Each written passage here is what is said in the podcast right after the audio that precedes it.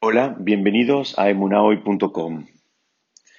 En la Perashá Alotejá, en el capítulo 11, versículo 21, hay una suerte de queja de Moshe que la verdad llama la atención a la mayoría de los comentaristas. Moshe, en el contexto donde Hashem le dice que le tenía que proveer de carne al pueblo, él le dice, voy a leerlo en hebreo y lo voy a traducir, Moshe, Shesh Meot Elef Ragle Aham, Asher Anoji Bekribó, Beatam Marta Baserete Laem, Beaklujo de Shamim. Moshe le dice, son 600.000 personas eh, en, este pueblo y tú has dicho que carne habré de darles a ellos y se, se alimentarán un mes entero. Les decía que a los comentaristas les molesta porque parecería que Moshe de alguna manera dudó cómo iba a ser él para alimentar al pueblo con carne durante un mes.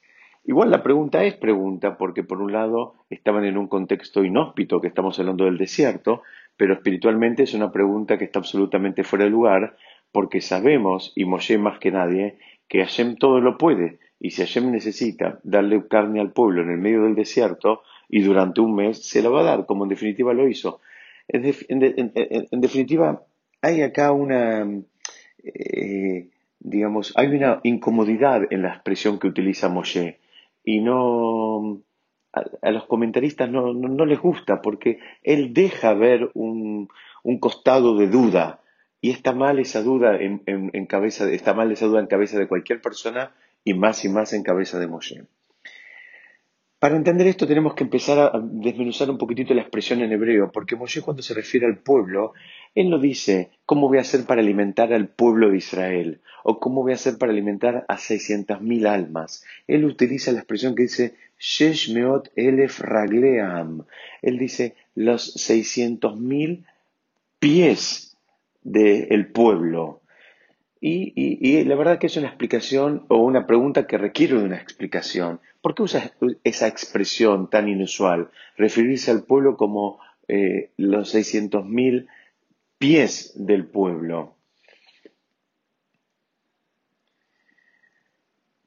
Vamos a tratar de avanzar un poquitito para entender esta expresión que usa Moshe y máxime si la comparamos eh, con una, si se quiere, con un contexto similar en donde también tenía que ver con la alimentación del pueblo, y estamos hablando eh, ante, digamos, la caída del, maná, eh, la Torá se refiere al pueblo de Israel eh, con una expresión que dice Kol Sahar le, Gulgelotam. En, el, en la Perashá Midbar, en el primer, en el primer pasuk, se refiere, digamos, al pueblo de Israel eh, con la expresión Gulgelotam. Una traducción que se utiliza habitualmente es per cápita, por cabeza, pero el, sentido que hay acá es un sentido, Gulgolet quiere decir cabeza, quiere decir cráneo en realidad. Eh, vemos acá en, dos contextos distintos que hay, digamos, o mejor dicho, en dos contextos similares que tienen que ver con la alimentación del pueblo. En uno hay una referencia al pueblo eh, citando la palabra cabeza o cráneo y en otro está citando la cabeza pies.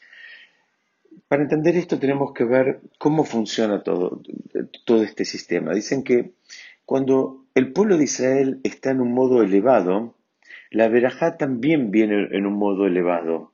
Hashem se manifiesta acorde con el nivel de la persona. Ante la, la caída del maná, el pueblo estaba en un modo elevado, entonces Hashem se manifestó, como decíamos, de una manera elevada y proveyó el maná durante el desierto. Ahora, cuando el pueblo está en un modo espiritualmente bajo, eh, está más asociado con los pies, está más asociado con la materialidad. Los pies es lo que nos conectan con el mundo más material, que es la tierra y explican que es más difícil proveer el sustento. Por eso Moshe acá se queja y hace pregunta. En el primer caso del maná no hizo pregunta. Acá sí hace una pregunta Moshe. Moshe no se siente bien con esta situación y dice, ¿cómo voy a poder alimentar a este pueblo? Ahora sí empezamos a entender que está conectado más con la materialidad. ¿Qué significa estar conectado más con la materialidad? El Talmud explica que cuando una persona está absolutamente en modo material, Nada es suficiente, nada le alcanza. La definición que dice el Talmud es que si tiene 100 quiere 200. Cuando alcance los 200 va a querer 400.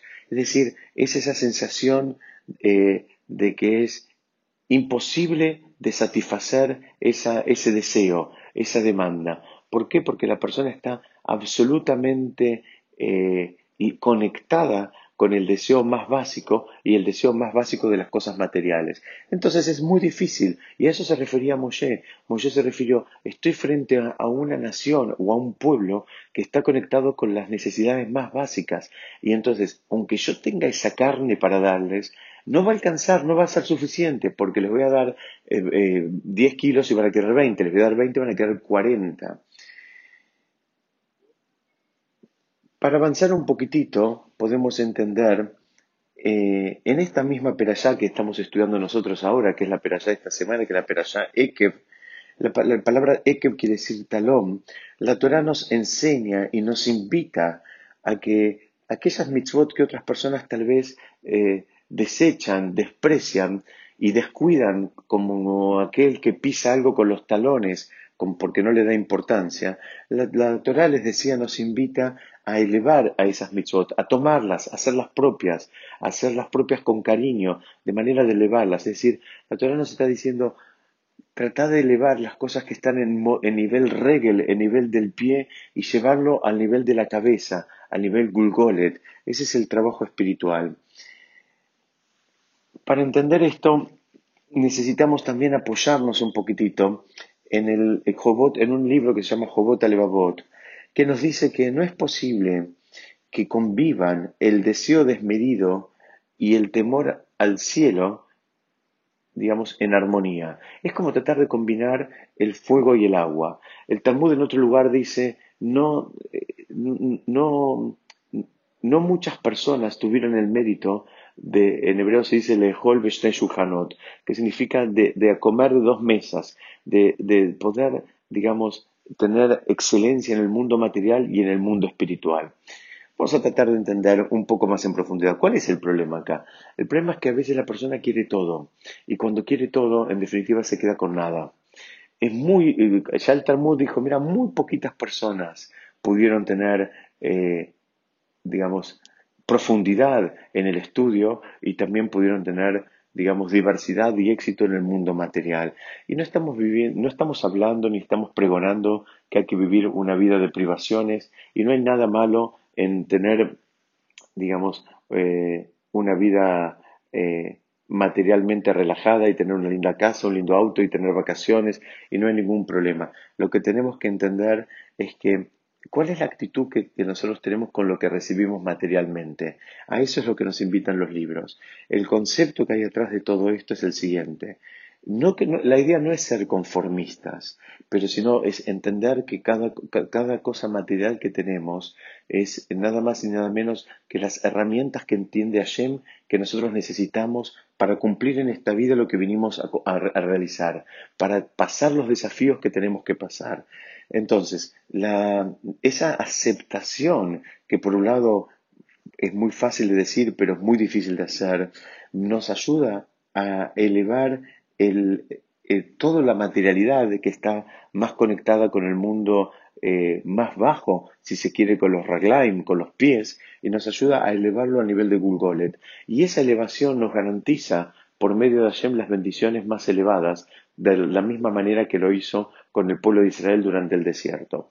Es decir, la, estructura que tenemos acá es un mismo pueblo en dos modos. En un momento estaba en modo Gulgolet, cabeza, y en otro momento estaba en modo Raglaim, pies. Y la Torah en esta perashá, la perashá Ekev, nos invita a que nosotros elevemos ese modo pie hasta llegar al modo cabeza. Ese modo, ¿cómo se lo eleva? Entendiendo que todo lo que tenemos lo tenemos para usarlo eh, disfrutarlo y darle también un sentido espiritual. Si la persona no desarrolla esa cualidad de poder usar las cosas y esa cualidad de alegrarse con lo que tiene, eh, es muy difícil que pueda disfrutar realmente sus logros materiales. Es decir, acá es independiente de los logros materiales que él tenga. Son dos cosas que no necesariamente van de la mano. hay una, hay un concepto que es el, alcanzar logros materiales y hay otro concepto que es poder disfrutarlos.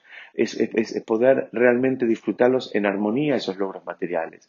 Entonces la Torah viene y te dice y te da una pista y te dice, mira, todo el trabajo tuyo es elevarlo, todo el trabajo tuyo es entender que lo que te llega materialmente es para que lo uses de una manera espiritual, que lo que te llega materialmente es eh, para que cumplas con eso el objetivo para el cual viniste a este mundo.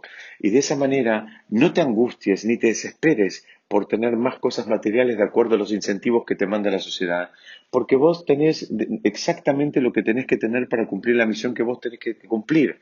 Y ese es el, desafío que trae esta perashá, ese es el desafío que invita. Y ahora entendemos por qué Moshe utilizó dos lenguajes bien distintos y por qué Moshe en alguna medida dijo, ¿cómo voy a hacer? Moshe se sentía incapaz de poder enfrentar a un pueblo que estaba en un modo espiritualmente muy bajo. Él dijo, primero necesitamos refinarlo para elevarlo y de esa manera ahí sí eh, va a poder pasar a, sentir alegría con, los, con, los, logros, va a poder disfrutar lo que tiene. Si no hace ese trabajo espiritual, independientemente de todos los logros materiales, lo único que va, que va a seguir sintiendo es más y más falta, porque tal cual como dijo el Talmud, el que tiene 100 quiere 200 y el que tiene 200 quiere 400. Besat Hashem, seguimos estudiando la próxima. Muchas gracias.